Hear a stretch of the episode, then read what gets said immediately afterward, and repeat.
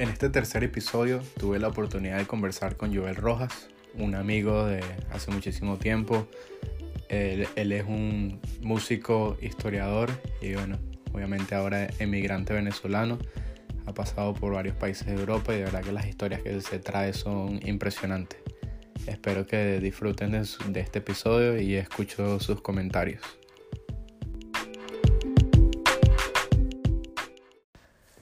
Eh, hola a todos, eh, bienvenidos a este tercer episodio de Historias de un Emigrante. Hoy tengo una persona que justamente le estaba comentando antes de empezar, súper especial, una, una persona que conozco hace mucho tiempo también, un gran amigo y ahora, bueno, compañero aquí de aventuras en Londres. Y me cuando creé esta idea del, del podcast y de hablar sobre la historia de los emigrantes, la primera persona que me vino a la cabeza fue él, porque ya verán, o sea, una persona que tiene cuentos de, bueno, desde que salió de Maiquetía hasta hoy en día tiene, bueno, un millón de cuentos y de verdad que, como todos, ha pasado por momentos muy difíciles, situaciones súper complicadas y bueno, ya hoy en día ya un poco más estable y, y, y bueno, vamos a escucharlo. Su nombre es Joel Rojas, bienvenidos. Bueno, muchas gracias por la invitación, Reinaldo, y qué increíble y bonita esta iniciativa de tu parte. Sí es cierto que conozco a Reinaldo hace, hace montones de años.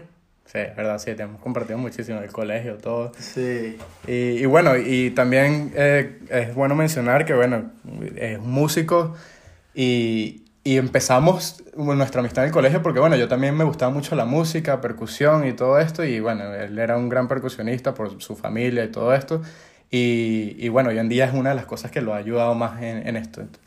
¿Tú, qué, ¿Qué año fue que saliste tú de Venezuela? Porque tú saliste antes que yo, yo salí en el 2014, tú habrás emigrado. Yo, yo, pues bueno, lo que pasa es que yo tengo como varios periodos, pero la fecha que yo dejo de vivir en Venezuela es marzo del 2014.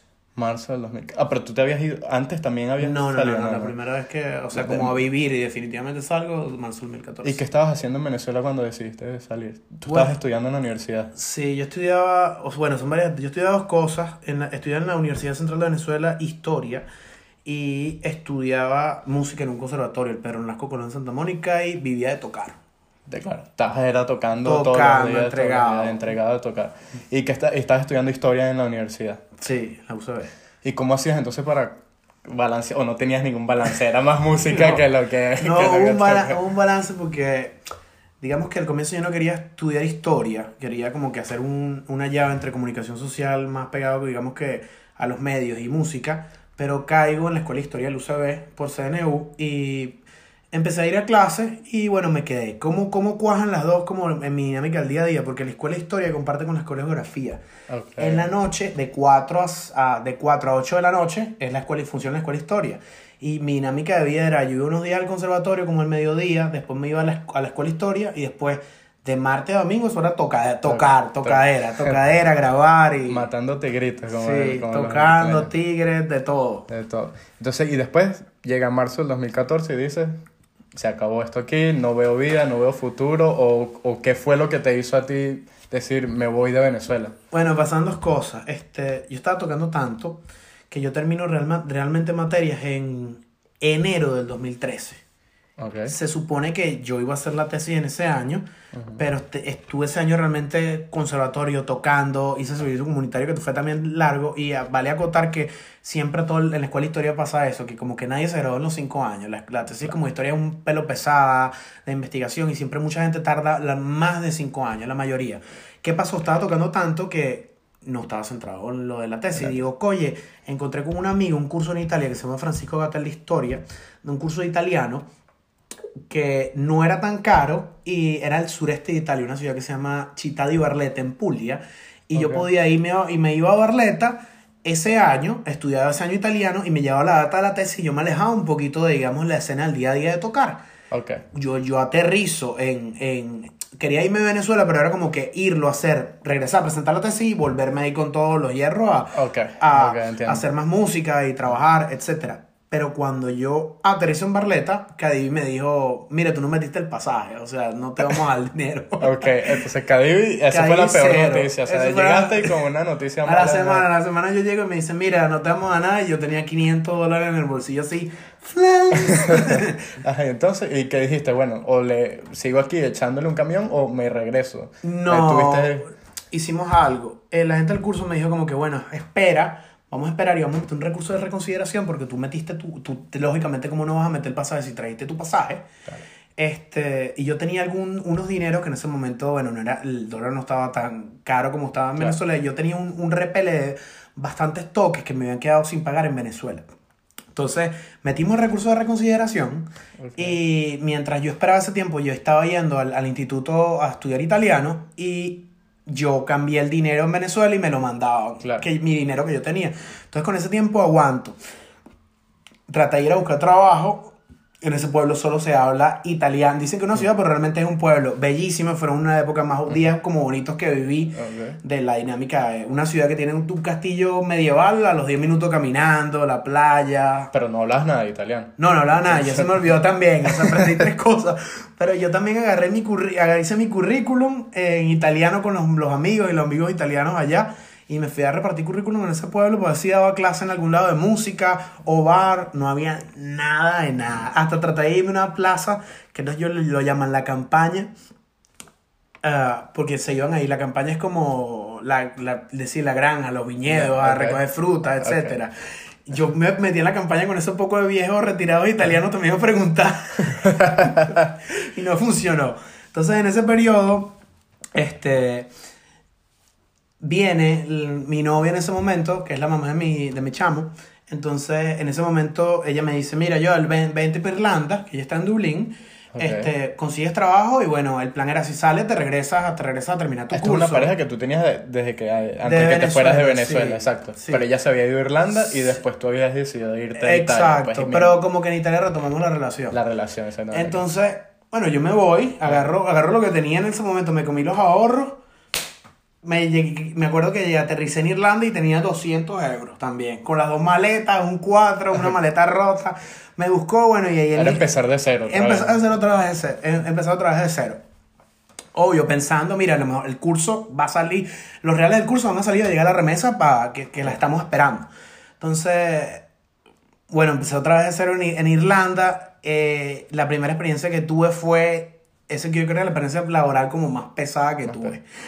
Y como que fue como el, el mayor shock para mí, eh, como que sientes que el efecto de que realmente tus viejos, tus padres pueden estar en Venezuela y pueden tener sus carreras posgrados, pero teniendo un control cambiario no tienes el soporte que puedes cambiar dinero cuando quieras para apoyarte. Claro. Yo tenía como 24 años y bueno, yo llego también, a mi currículum por internet con el inglés machucado que tenía básico realmente y mando el mando parte civil por internet a los días de llegar al, al sur de Dublín. Cha, cha, cha, cha, los mando y me responde me responde una cosa que era como a una hora y veinte minutos al norte de Dublín, me acuerdo precisamente, se llama Ashburn, es como una ciudad pequeña. Y, a una hora y veinte de la casa donde tú De la casa donde yo vivía, sí. Era un kitchen porter en una cocina industrial.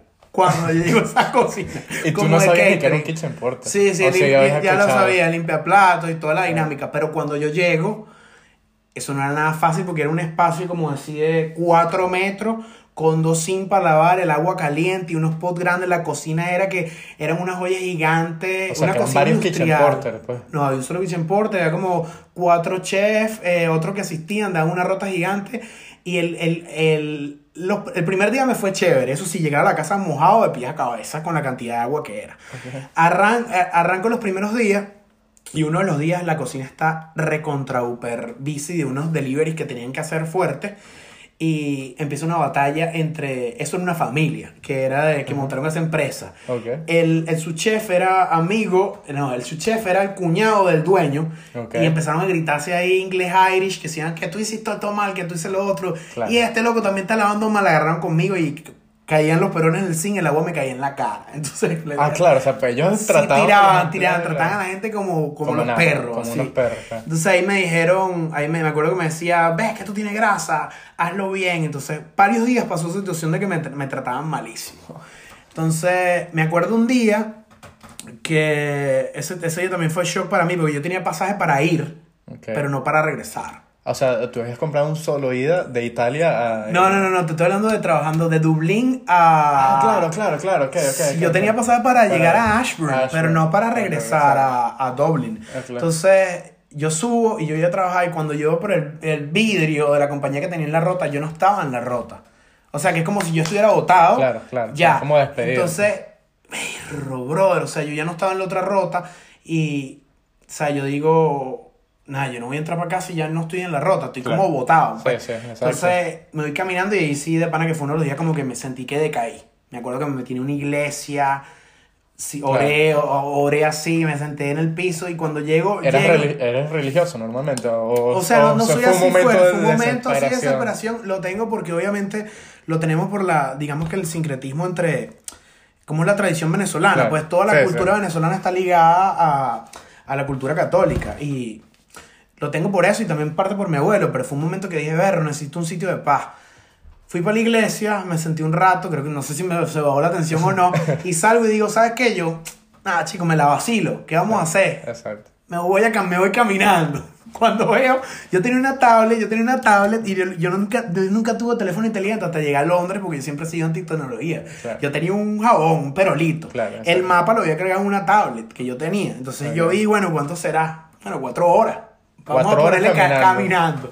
Entonces llego a la parada y cuando veo, yo tengo como 20 pi. Y yo digo, nada, yo le voy a decir al autobusero 20 pi de euros. Sí, claro, Y el pasaje era como 5. Y le digo al autobusero, mentira, como un euro, una cosa así. Y le digo al autobusero, mira, Esto es lo que tengo. esto es lo que tengo, acércame hasta la distancia que tú creas de las paradas. Y bueno, es la energía, vibra, cosa. Él me dijo, no, dale, yo te llevo. Me llevó y Te llevó hasta me llevó hasta Dublín y ahí me fui caminando a la casa, que la casa quedaba como a media hora. Yo vivía en ese momento cerca de Guinness Factory, la fábrica de la cerveza sí, Guinness. De la Guinness, claro. Este, Y llegaste a casa. Llegué a bueno, casa derrumbado. De ahí conecto porque, porque en ese momento era el, eh, el novio de la, de la mamá de mi chamo. Este, Él trabajaba en las bicicletas nocturnas que se llaman las rickshaw. Que Ajá, son como los, los, los taxis en Cuba o que aquí también la hay en Sí, Londres, taxi y bicicleta. Taxi y Que bicicleta. tienes un- como unos asientos que los, los- están atados al- a la bicicleta y bueno, tú vas pedaleando y los llevas ahí. Y la bicicleta se carga en la noche. La bicicleta se carga en la noche y, y se carga en el taller. Tú sales en la noche. Se carga en el día y tú sales en la noche. Ok.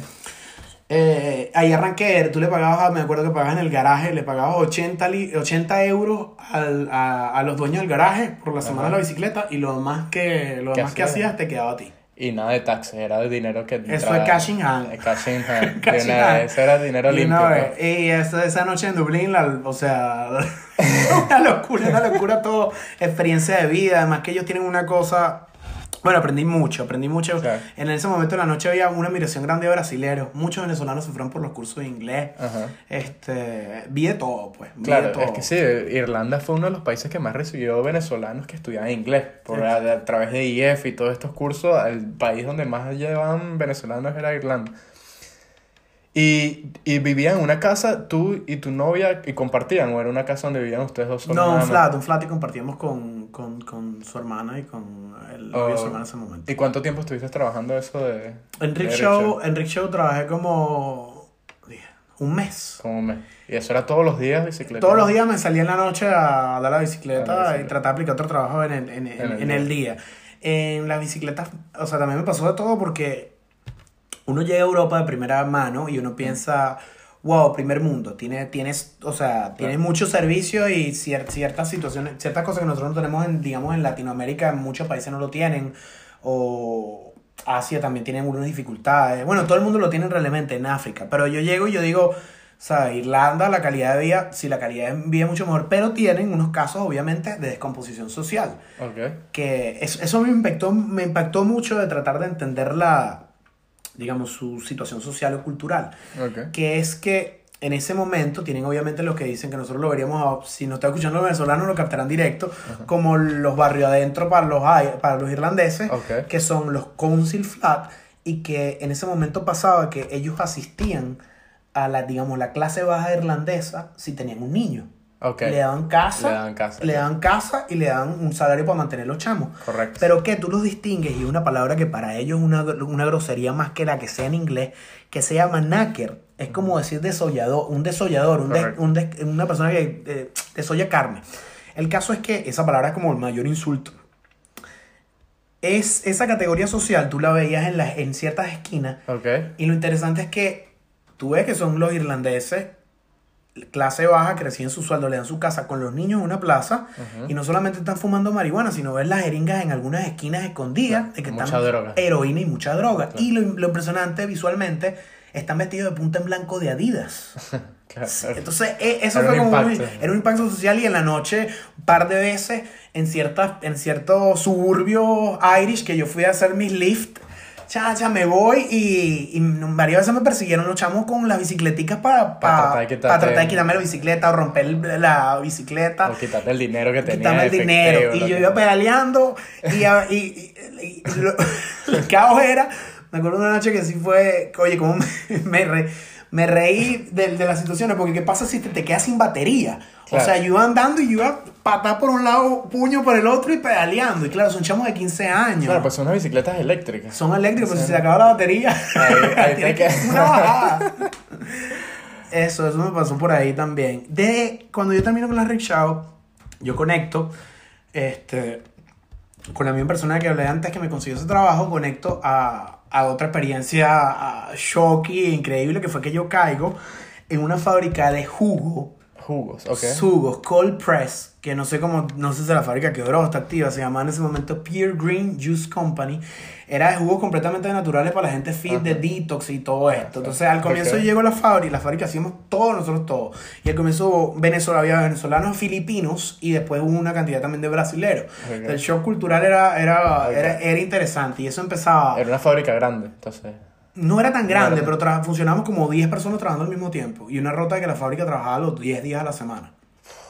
O sea, no paraba. No, No, paraba, una gente descansaba, pero otro día volvimos. Pero ahí también me pasó de todo porque tú había, había como departamentos, ¿no? Entonces tú, unos armaban los sets para la fruta, otra gente hacía máquinas, pero hubo hubo un momento que yo en, la- en, en, en ese proceso, que en medio de esos días me dijeron, mira, Cadivi no está, no te lo vamos a dar yo. Ay, ya. Y yo estaba en esos días trabajando en la fábrica, unas jornadas, un día trabajé como 24 horas, pues. O sea, continuo todo un día sin parar. Continuo, como con dos breaks, ahí sí yo dije, y yo había estudiado en historia todos estos procesos, revolución industrial y todo esto, todo el, el golpe de marxismo intelectual y yo haciendo la máquina, mírame, ¿ves? o sea, tú te sentías metido en el libro de Yo historia. estaba metido en la revolución industrial, ¿vale? Estabas ahí 24 horas, ¿Y cuál era tu rol ahí en ese trabajo? Sabía hacer todo la, la, digamos que los departamentos de la fábrica. Había un floor manager Ok. y, y ahí nos repartían como los roles, que había una persona que hacía máquina y esa, porque era como... En la mañana como que llegaban ciertos deliveries, eso se metían en los, los, los fridge. Ok. Eh, después se armaban como set de diferentes jugos eh, con diferentes cantidades de, de- de, digamos, frutas y vegetales.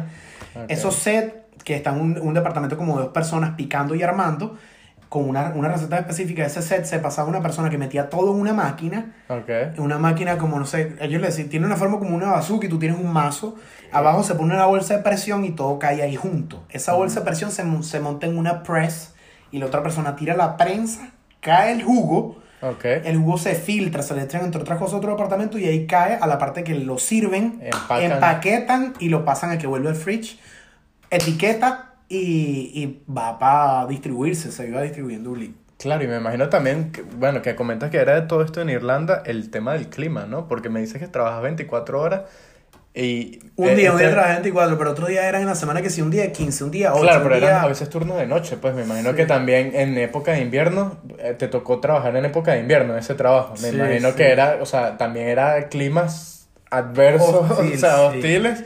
Y trabajan, era al aire libre algunas No, de no, las no. secciones de la fábrica, que si el de empacar o el de poner en los camiones. Nada era al aire libre, pero la fábrica no tenía Calefacción. calefacción. Entonces, Ok. ¿qué es lo que pasaba? Que tenía dos fridge, pero ahí sí me pasó como que a mí me pasó una cosa interesante una vez, que ellos empezaron a traer los deliveries de un poquito más lejos de Dublín. Esto es una zona que queda al norte de Dublín, que se llama Finglas, hay que es una zona como de fábrica.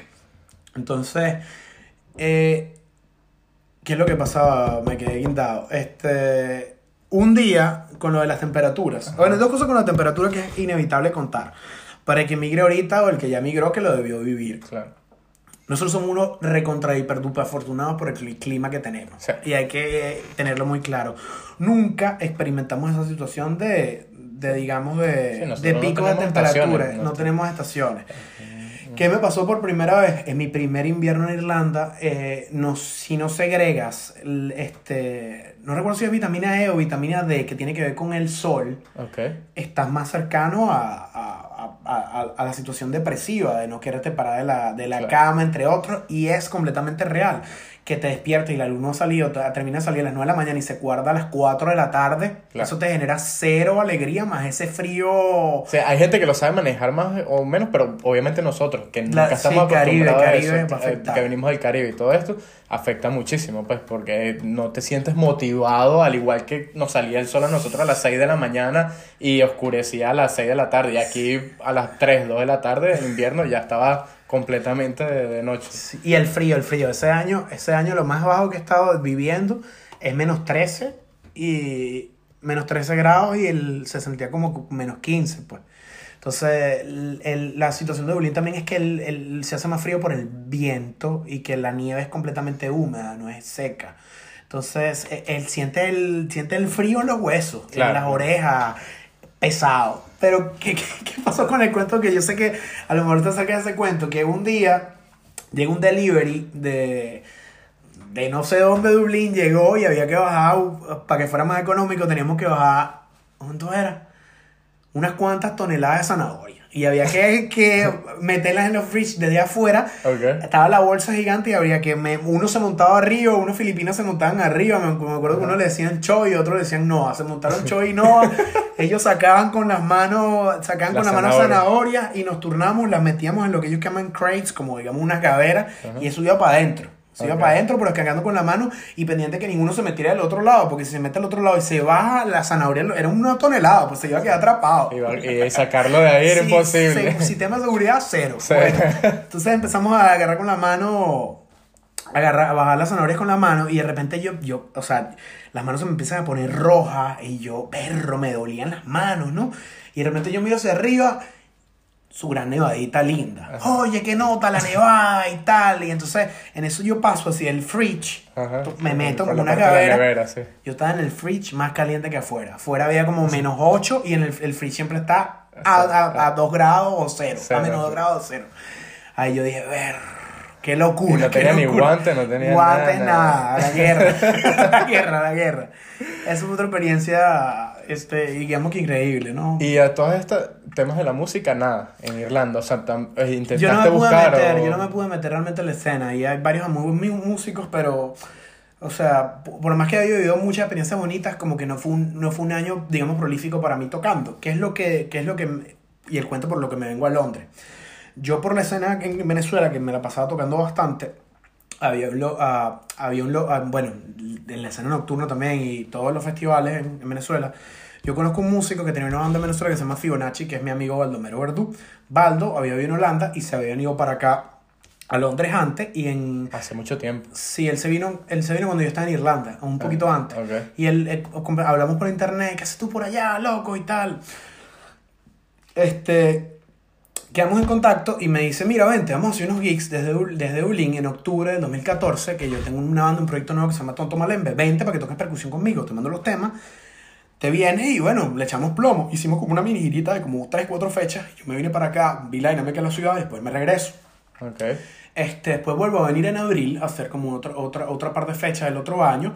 Y después en, el dos, en, en junio del 2015 me vengo definitivamente a Londres. A Londres, claro. Sí, me vengo. Porque ya había como una oportunidad más de hacer algo que, que era parte de lo tuyo, pues. sí, tenía que ver más que eso. Como que no se me habían abierto ciertas puertas a- en, en Dublín y situaciones de vida. Y bueno, me vine. Pero cuando me vine también tuvo rock and roll porque yo me vine con las maletas. No tenía nada de dinero. Había cargado la Oyster Card, que es la tarjeta que tú usas de, El transporte. de transporte en Inglaterra que tenía de los viajes pasados como 15 libras guardadas. Mentira, como 10 libras guardadas.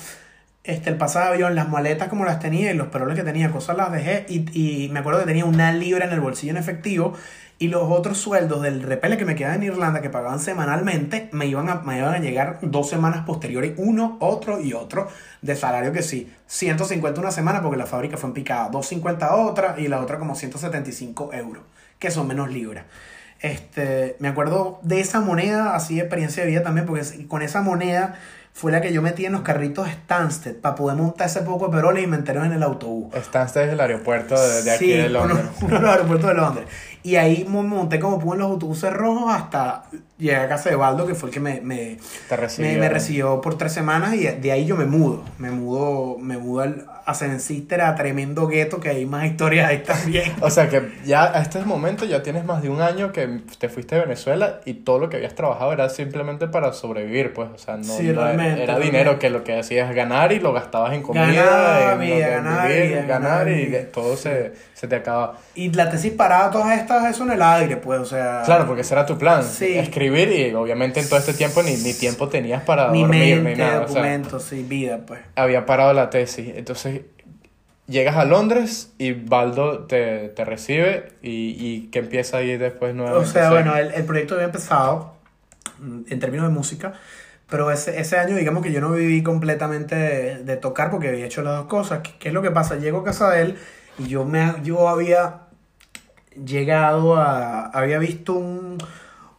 Por contactos de él y. Y, y sí, otros amigos, yo, bueno, saco mi número de National Insurance Number, que es Sí, como un claro. número de seguridad social Seguridad inglés. social, sí. Y, y me, con lo que me queda de la Oyster que se me acaba, consigo un trabajo de asistente de cocina por vida y lo que tenía experiencia de manejando alimentos en un pub en el norte de Londres que se llama el Railway Northern Tavern.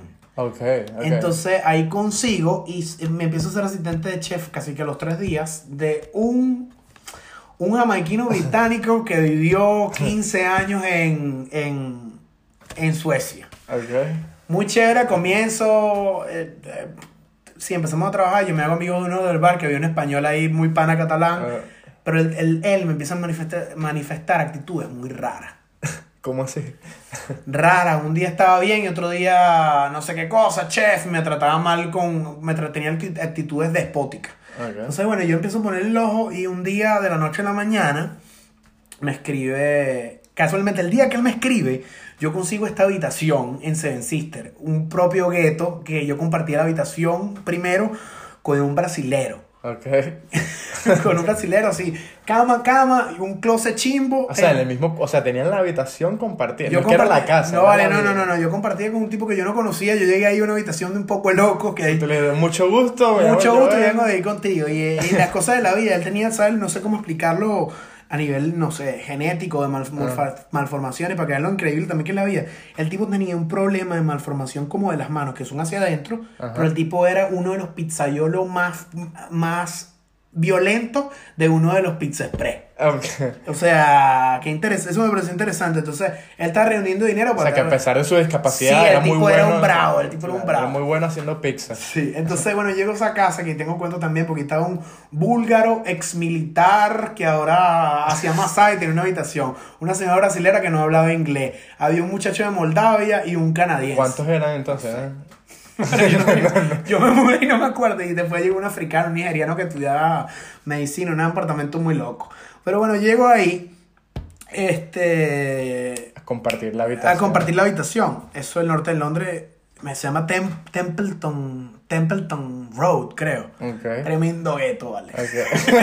Entonces, yo, yo salgo de ahí y el día que yo pago la habitación, logro que pagué la habitación, el tipo me escribe un mensaje, yo estando por, por el norte del otro también, y me dice, mira, no quiero que trabajes más conmigo porque me, me quisiste jugar una sucia, dejaste abierto todos los fridge para que la comida se pusiera mala y el manager me armara un problema a mí. Estás botado. Estás botado, entonces, pero vas a trabajar unos días más. Y yo, cuando llego, el tipo me está tratando malísimo, así que no sé qué cosa.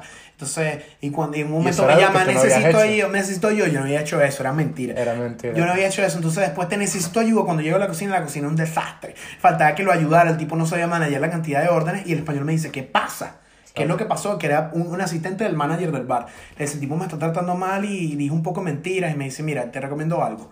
Él no te va a poder salvar el, el manager ahorita, aunque sabe que tú no hiciste nada, porque él no necesita él para cubrir, pero ya nosotros queríamos votarlo.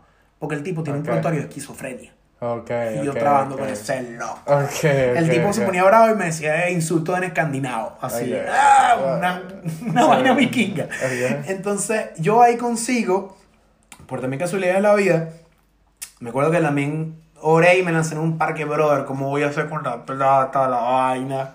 Claro, ya Eh, desesperado eh, otra sí, vez. misma entonces situación. yo dejé unos currículum en ese momento porque yo dije, yo tengo que cambiar el trabajo porque ese es ver en la noche. Este, porque yo necesito un trabajo en el día, porque cuando voy a tocar, cuando me meto en la escena musical. Yo dejé unos currículum en un sitio, un café en el norte, este, y un café restaurante en el norte, y me habían llamado por una entrevista de trabajo. Y yo le he dicho que no, que no podía. Yo re- regresé el mensaje y dije, mire, ¿sabes qué? Sí puedo hacerla. Yo hago un entrenamiento para asistente de chef ahí, y el tipo me dice, mira, quedaste. Además me gusta algo en tu currículum, que me lo había dicho un amigo mío, Que lo este, que, que lo pusiera hace mucho tiempo, que era una, una, una, una compañera, un amigo mío que me había dicho, ponlo, que en, en, nombres, en Londres con los currículums le gusta la diversidad cultural. Si tú hablas más de un idioma, póngalo. Si usted ha hecho varias cosas que a lo mejor pueden conectarte con algo, póngalo. Claro. Y bueno, yo siempre simplemente puse que de verdad experiencia de trabajo, yo también era músico y aparte puse casualmente, a lo mejor por oficina no, o no lo sé, este, yo también puse que yo hablaba español, inglés y tal, y el tipo me dice, ¿sabes que yo te conduga a contratar? Porque tú eres músico y yo soy músico, el que fue el chef en ese momento. Ok. Y yo sé que los músicos tenemos, ¿sabes? Struggle y problemas con, con esta dinámica de vida si no queremos a veces como, si queremos a veces vivir completamente la música, nos tocan, nos tocan estas situaciones de dos trabajos. El trabajo es tuyo. Y bueno, por, por esa situación yo caí en, es- en, en esa dinámica de esa cocina. Claro, y por los trabajos de ustedes, de los músicos, es, hay mucho más trabajo de noche que de día. O sea, Exactamente. realmente los toques y De todo tocar es de noche. Es, más que todo de noche. O sea, necesitas un trabajo que te diera la flexibilidad de tener las noches libres o a, a partir de las 5 o 6 estar Sí, libre, libre, ensayo y tocar. para ensayar y, y, y tocar. Y algo de también poder a lo mejor negociar unos días libres que no fuera a lo mejor algo en mis términos de oficina si tú te tienes que ir de tour. Claro. ¿Qué es lo que pasaba? Yo estaba llegando y todavía, si yo hubiera vivido el año en Irlanda, por situaciones de vida, yo ten- mi inglés también estaba en negativo. Entonces, poco a poco en ese momento, por situación de vida también, empezó en ascenso y yo tampoco podía aplicar por un trabajo que a lo mejor se pareciera a lo mío y tuviera que una hora de oficina porque yo no había terminado la tesis tampoco Claro. o no tenía el inglés tampoco, ¿sabes? No Fueron tienes como todos los requisitos para sí, para ese- esa transición. Entonces, bueno, yo caigo, yo caigo ahí, yo caigo en ese trabajo y bueno, ¿Y realmente ahí qué hacías? Cocinaba. cociné, coci- hacía todo porque te- ¿Tú sabías cocinar o cómo? No yo no en, en Venezuela, yo no cocinaba cero, pues cocinaba cero, un arroz y una pasta y Y adiós. ahí pues. te dieron una cocina y Y- empiezas a sacar sí, órdenes. Empieza a sacar órdenes, este es el menú, de esta manera se trabaja. Te explicaron más o menos cómo se hacía el menú y... Sí, el- es, eh, que cambia algunas cosas. También se hace baking en la mañana, que eso es como- como, panadería, como lo que tiene que ver con panadería y con Hacían y tortas también. Ahí aprendí todo, todo eso en términos de oficio, ¿no? Y este, lo que me sal- muchas cosas que me salvaron a partir de ahí fue cuando empezaron a llegar los gigs, empezaron a llegar los toques. A través del grupo de Tonto A través de Malembe, Tonto Malembe y que, y que también mi amigo Aldo me conecta con, con, con otro amigo que, está, que tiene mucho tiempo acá en Londres, que es DJ. En ese momento eso, eso fue lo que me, me ayudó también porque con uno de los trabajos solos no hubiera podido hacer esa situación. Eh, uno de los cuentos que, que quería comentarte de, de que tiene que ver con ese, con ese apartamento, ¿vale? Que yo llegué ahí en, en Sí. Templeton Hall Road. En Las situaciones que uno dice de lo de primer mundo y obviamente la calidad de vida y la transición es abismal, pero en una ciudad como Londres, 13 millones de habitantes, que 10 viven y 3 son en movimiento, aquí hay crímenes, Claro. aquí hay Sí, sí. violaciones, aquí hay de todo. Sí, hay niveles de inseguridad. Sí, hay de seguridad. Claro. Que, que, que es lo shocking para mí, ¿no? Que obviamente vienes de Caracas y dices, no, esto no va a pasar aquí. Y yo un día salgo a las 6 de la mañana de mi de la residencia en Templeton Home Road y cuando salgo, llego CSI.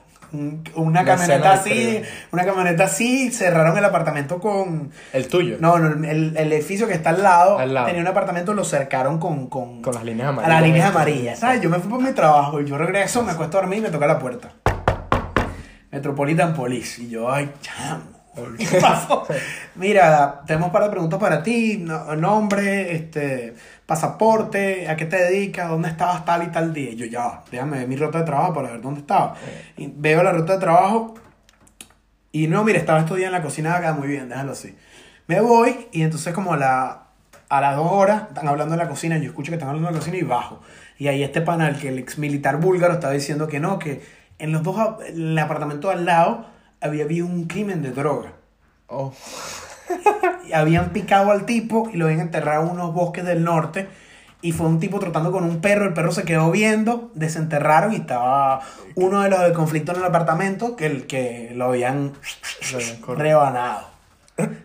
Y tú dijiste, ¿dónde estoy viviendo? Sí, O sea, ¿en qué ando yo? Entonces, en esos seis meses, después de esos seis meses, yo vuelvo a Venezuela por un mes a ver mi familia. Ok, Este, también nací a mi chamo y después yo regreso. Y cuando regreso me mudo.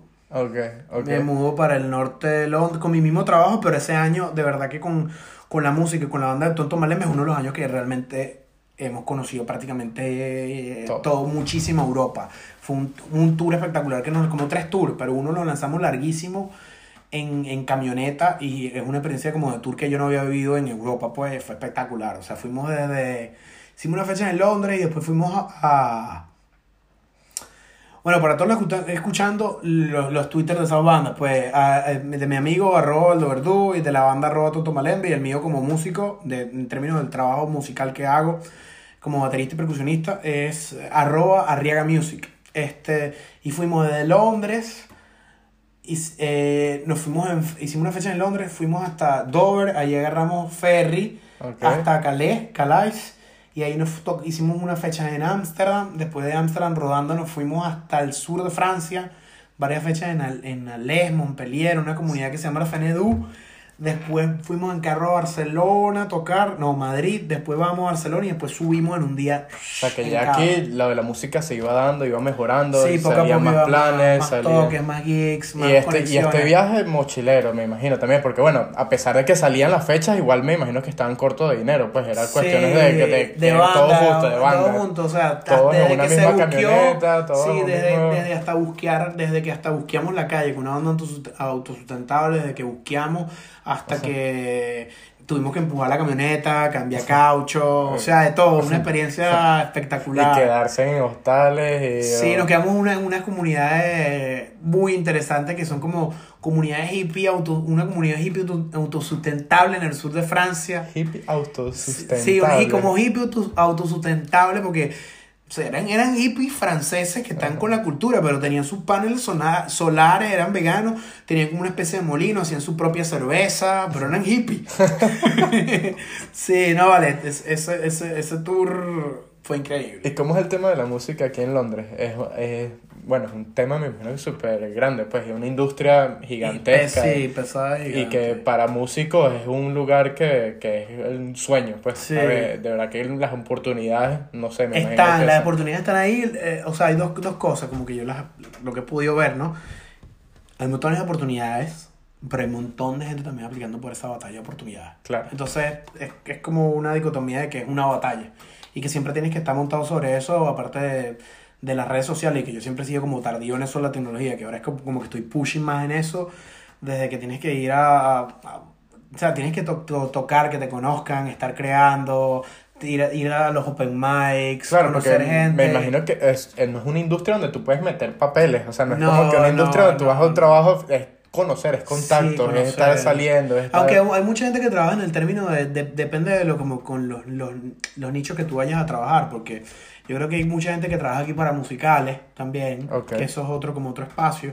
Hay gente que se dedica al function band, que es como nosotros lo que le llamamos bailable, Ok. que tocan en ciertos sitios específicos, una residencia, haciendo versiones. Ok, Está como también la, digamos que la escena, este, eh, sí, musical de la ciudad que tiene que ver con ¿Y en qué es lo que has con tocado World tú? Music, ¿En con qué- el World Music. Yo, en yo, no me metí- yo no toco en los musicales, pero yo he hecho bastante function con, eh, con Baldo hecho function y también he estado con, con- como esta banda tiene el perfil de, de música alternativa, también hem- hemos hecho varios festivales, bueno, grandes también, que hemos tocado. El primer festival que hice grande fue Secret Garden Party, también toqué en Claro. Glastonbury 2016. Glastonbury, Hice unos, ¿no? sí, hice unos en Holanda, hice unos tocando con Toto Malembe en ¿dónde más? Bueno, montones de fechas. Eh, también he tocado con un cantautor eh, eh, irlandés que se llama Matty Ray. Ok. Con él el año pasado hice un tour corto a Asia, eso una locura también a Yakarta. Fueron a Yakarta. Fue a Yakarta a tocar y bueno, después me escapé unos días a, a una isla entre Bali y Lombok. Y lo- Pero fue una experiencia inolvidable, inolvidable. O sea, que prácticamente la música ahora te ha dado para Sí, conocer, ha te ha dado para conocer conocer el mundo, oportunidades sí. del mundo y todo, y, y bueno, y económicamente estar mucho mejor también, tener Sí. como un ingreso. Otro grande. income, pues, aunque no, no, no, no vivo 100% de la música, sí. Ese sí, es el objetivo de eh, todas maneras en algún momento, Sí, en, cier- en cierto modo sí. en cierto modo. Eh, la cosa es, la cosa como yo lo veo, ¿no? Porque yo creo que mi papá también pasó por esa transición, ¿no? Que es, eh, él tocó por muchos años, por muchos años en la noche, también viajó y a los 30 años, él, él como decía, en ese periodo, quiero como dar más clases, quiero que calmarme, pero nunca dejó de hacer música en términos de, él siempre estuvo dando clases. Claro. Y creo que ese siempre ha sido su, su, su mayor fuerte, que es, yo no conozco a alguien que sea tan, como tenga es- esa perspicacia de dar música para niños y saber llevar como Claro. tanto, digamos que las etapas de, de, de, de, de los niños dando, mu- dando clases de música. O sea, en ese, en ese campo se mantuvo haciendo música y otra gente se mantiene haciendo música tocando en vivo, otra gente se mantiene haciendo música grabando. Hay como que como Claro. diversos elementos, ¿no? Pero eh, 100% la música en este momento no vivo como, como viví en Venezuela, digamos, de que tengo 17 años. Ojo, no pagaba alquiler, yo, no- yo no lo niego que no pagaba alquiler, Claro. pero yo ayudaba en la casa y, y, bueno, también me volvía loco. En vez de comprarme un carro, me compraba platillos, batería, más cosas. Claro, más equipo. Sí, más equipo, más gear. Y, y aquí en Londres, ¿cómo es la comunidad de venezolanos músicos? ¿Hay una comunidad grande de, de venezolanos músicos o todavía no tanto? O sea, No es ¿conoces tan grande, no es tan, no es tan grande, pero sí hay, hay, hay varios amigos músicos que, que tienen, que tienen rato haciendo cosas extremadamente interesantes y bonitas. Qué bueno. Y todavía sigues trabajando entonces en el restaurante, ¿no? Sí, trabajo, trabajo, trabajo. Tengo haciendo, estoy haciendo menos, menos cantidad de, digamos, de, de horas, como dicen acá. Pero, porque también, bueno, la historia no para ahí. Después de que yo hago ese tour largo, yo regreso también en 2016 a Venezuela. Y, en ese 2016 yo no había hecho la tesis.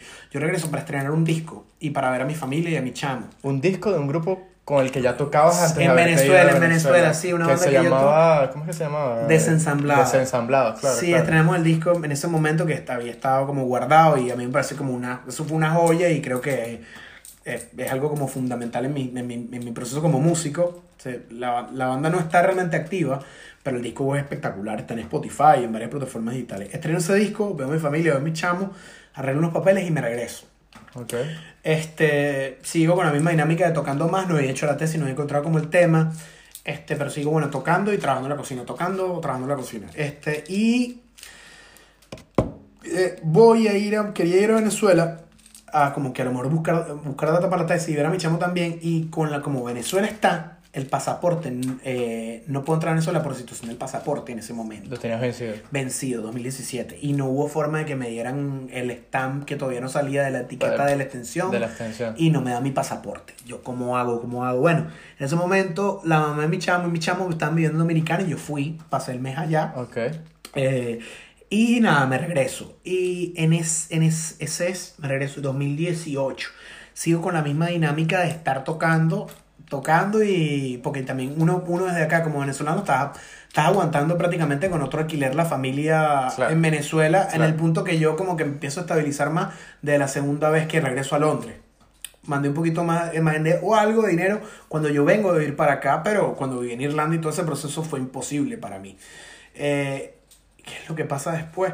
Después sigo, sigo tocando y, y trabajando en la cocina y encuentro como el, el niche de lo que yo quería, de unas cosas que yo quería trabajar con la tesis. Y es en estos seis meses que yo, el año pasado, que toqué muchísimo, eh, logro, encuentro el tema para la tesis, eh, rescato la data con Dijiste, un compañero "Este de Venezuela, momento". tengo que hacerlo, yo Claro. quiero, yo quiero un cambio en mi vida para, y tengo la oportunidad y bajo de trabajar con, con, con unos ahorros que yo había hecho, Bajaste el ritmo de trabajo. bajé el ritmo de trabajo en la cocina pero- y también de los toques también lo bajé y, y me dedico estos seis primeros meses del año a escribir la tesis encerrado y la data que llegaba de Venezuela, hice algunos, unas fechas y trabajaba menos, pero bueno, y fui ahorita a Venezuela a presentar tesis tesis. historia y ya, bueno, el título lo entregué en noviembre que no voy a poder ir, pero... Pero bueno, está culminaste listo. esa etapa que fue Ah, lo que sí. querías hacer desde que te Sí, habías venido en el sí, 2014. Sí.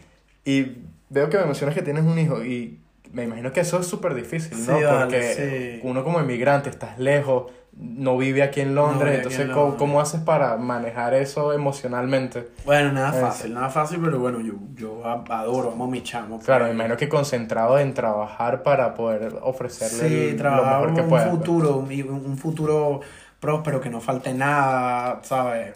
Está pendiente de él y cuando voy a Venezuela mi tiempo es mi chamo y mi familia, aunque, y bueno, un poquito de música, aunque, aunque la, esta vez que fui sí pude la oportunidad de hacer más, más música, digamos que grabé cuatro sencillos con un cantautor amigo que se llama Ali Velázquez, Ok. y grabé un disco completo con un pianista excepcional que se llama Víctor Morle. Y bueno, esto- estos seis meses aparte de que si yo siempre hacía música, o sea, en todos esos periodos siempre fue también no solamente tocar, sino grabar, porque en, en, en esos, todo este periodo, en 2016 grabé el disco de Tonto, Tonto Malembe, grabé algunos sencillos, también iba a Irlanda a trabajar con el cantautor irlandés, ¿sabes? O sea, es- eso tocar realmente no es solo tocar en la ciudad, sino viajar, ¿sabes? Estar en constante movimiento en Europa, más el trabajo. Sí. Y el tema aquí en Londres, la receptividad de los, por lo menos de los músicos que no son de, de aquí de Inglaterra, ¿te cerraron muchas puertas por no ser de aquí o simplemente valoraban tu trabajo y, y lo bien que tocabas o lo bien que lo, lo bien de como de, de buen músico que eres? O sea, O, o si te cerraban las puertas de no, mira, no, no, no eres de aquí, no quiero que toques con nosotros o no te vamos a dar este trabajo por... No, hombre, o sea, no, no, ¿Sentiste no me ha alguna vez pasado, de No me ha pasado nunca eso, eh, porque yo también llegué y bueno, Baldo ya tenía tiempo acá con términos de los contactos de iniciar la banda. O sea, yo no Ok. empecé llegando yendo a open mics. ok, o sea, ok. él empezó el proceso y yo, yo caigo a tocar con él. Claro. Mucho cham trabajo sale por medio de él, igual que yo me conecté con, con, con, con un amigo de él que se llama un DJ, por estar tocando con él me conecto con un amigo guitarrista, que es el que toca guitarra en tonto, que es el amigo del amigo irlandés que por eso me contacto con ese cantautor Irish, como todo se empezó a ramificar por estar trabajando musicalmente con Baldo, además que yo no soy un cantautor, ni un Ok. frontman, yo soy un baterista y percusionista. Ok, ok. Entonces, aunque ahorita obviamente estoy encerrado componiendo, componiendo poquitas cosas para, para, para mí en el futuro y cosas que proyectos que tengo como guardados y engavetados. Que e- es ese efecto que tú mencionas de, de como músico, yo no viví ese, digamos, lo que pasa es que lo estoy transportando a otra cosa. Nunca sentí como ese rechazo, sino mucha receptividad a música alternativa, en este Ok, caso. Y ok. que la ciudad tiene, tiene esa escena como de, de jazz ahorita alternativo, que tiene que ver con música del mundo, africana. Todo eso está pasando ahorita acá. Que traspolando el otro tema, estando en ese tour, sí sentí como un efecto de racismo en, en, en Ok. Luxemburgo. Ah, tanto. ok, ok. Como a las 12 de la noche, no, como a las 3 de la mañana, los muchachos se rieron muchísimo de mí. Esto es un cuento que siempre lo cuento. Porque para los que no, no, están, no, me, no me están escuchando y no me están viendo, yo tengo cara como de árabe. Entonces llegamos y nos paramos en Luxemburgo. Y no estoy diciendo que todos los luxemburgueses son racistas, no lo tomen así, pero me pasó allí. Llegamos a Luxemburgo para una parada del, del, del tour de eh, tomarnos una vaina en la noche. Para los que van manejando, tienen que tomar una Coca-Cola o café. Y bueno, yo, yo digo, yo me bajo y yo voy a comprar algo, ¿no? Entonces los muchachos se bajan primero. Yo voy al baño, yo voy al baño cuando ellos están yendo, yendo a comprar. Y cuando ellos salen, yo voy a entrar a, la tienda a las 4 de la mañana, eh, como así como a las 3, 4 de la mañana, y entro a la tienda, agarro lo que voy a comprar, eh, en- entran, me imagino, son unos alemanes o alguien por el otro lado, y la muchacha me dice, salte un momentico que ya, que tengo que atenderlos, pero te lo salte, yo ingenuo, dormido, al final, al final acabo pensando, ¿para qué me voy a salir? Pero bueno, yo me salgo. Ella no me quería atender a mí por mi cara ahora y a mí cerró mi gran puerta. Y yo fui la persona ignorada de la noche y no pude comprar nada. Y yo regreso a la van todo molesto. Estos tipos, vale, no me Son quisieron atender. Son unos racistas. O sea, no me dio mi cara de árabe y no Y me atendió. no pues no te quería atender. un árabe. Ah, Ahí fue la única vez como que he sentido ese efecto. Ese ¿no? efecto.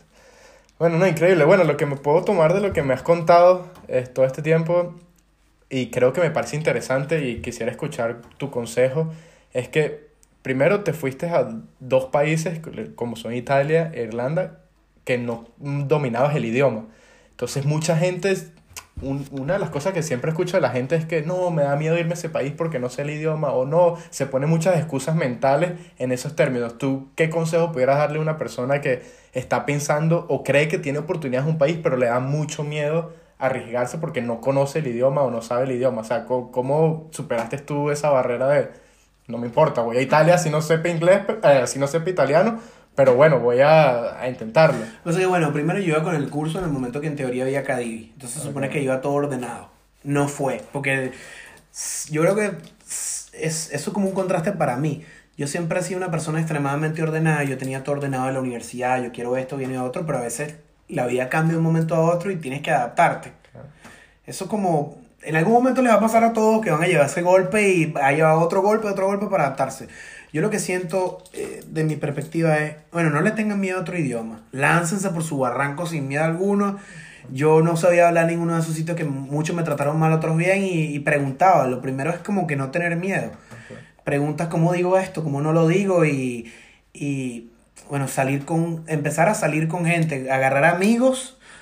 O sea, es que es espectacular la comunidad venezolana y hay que apoyarnos entre nosotros, pero no solamente tengan amigos venezolanos afuera porque no los va a ayudar. Ellos no son, Claro. no son las, las, las- las, digamos, las main personas principales de ese país. Si ustedes se van a Suecia, tengan sus amigos venezolanos, pero salgan con pana sueco. Claro. Consíganse una novia sueca para que hablan todos los días sueco. Claro. Este, Para que se adapte más se rápido la adapte más rápido al lenguaje y al, y al, y al proceso cultural. Y aparte de que hablando, to- hablando si van a- si hablan, hablan español, a lo mejor si miran con una pareja van a hablar español en la casa. Claro. Si tienen otros amigos eh, eh, eh, que hablan eh, son venezolanos, hablar Español. español todo el tiempo. Salgan a la calle, conozcan, eh, relaciónense con gente de otras nacionalidades y que a lo mejor si en inglés no tiene que ser a juro un inglés, tiene, puede ser todo, ¿sabes? Puede ser una persona de Asia que hable inglés también y Claro. sea tu, tu amigo. O sea, pero relaciónense con otras, con las personas de ese país o de otro contexto cultural, que eso es lo que realmente también les va a abrir las puertas laborales y, y de vida y además conocer nuevas personas. Creo que eso es fundamental.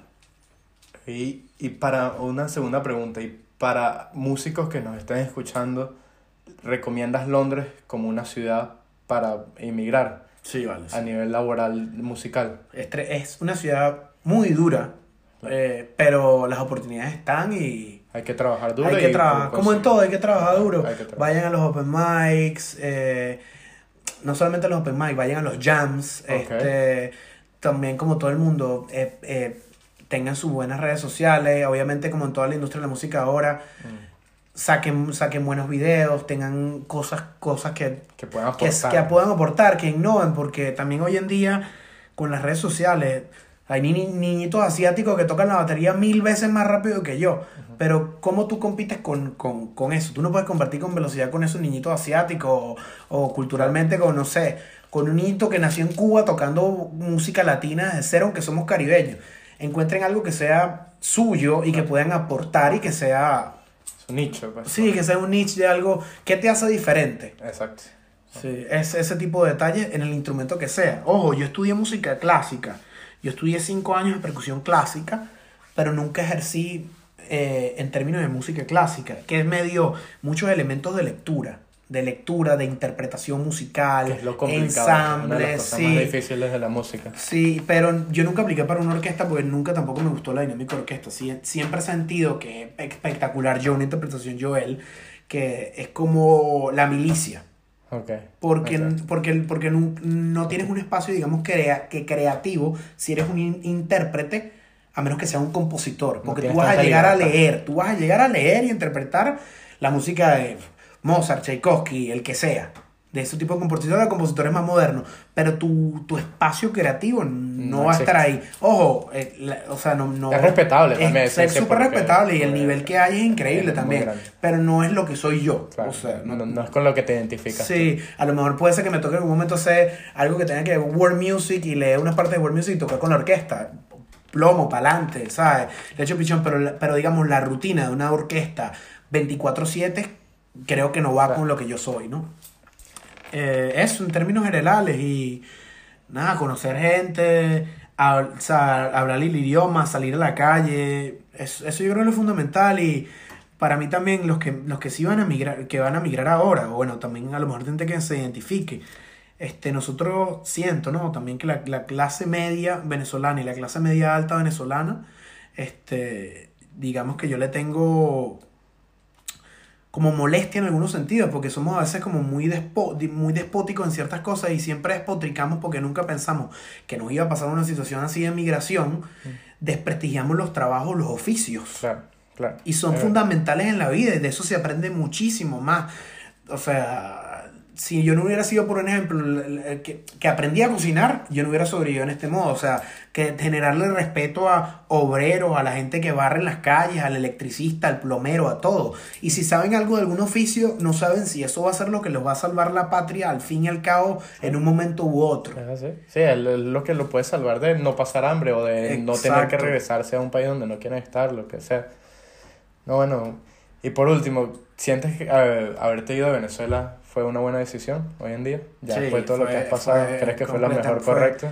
fue, el- fue lo correcto y casualmente cuando yo migro este, empieza, empieza el, el proceso, digamos, de ácido de la situación del país y no pude volver, pues no pude volver por, por situaciones de vida, por mí, por todo, no era, no podía volver realmente, ¿no?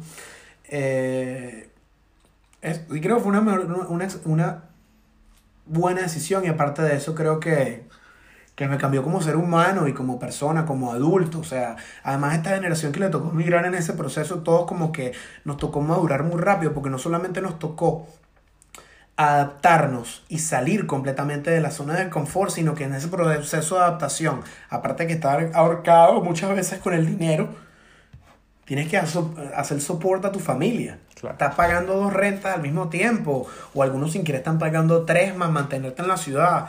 Y sí, es difícil, pero te ayuda como, como a ser humano, como persona, maduramos Claro. muy rápido. Y sientes que está siendo útil para tu familia, o sea, sientes que lo que estás trabajando aquí duro, bueno, ese dinero lo estás aportando por buenas causas, pues. Sí, completamente, completamente. Bueno, nada, muchas gracias, Joel, y bueno, espero que, que hayan disfrutado y, y bueno, les dejaré los datos de, so- de sus redes sociales y de todo para que lo sigan y, y, y sigan su historia, pues, que esto ahora es que, que, que comienza. Dale, muchas gracias Reinaldo increíble trabajo con esta iniciativa. Váyalo.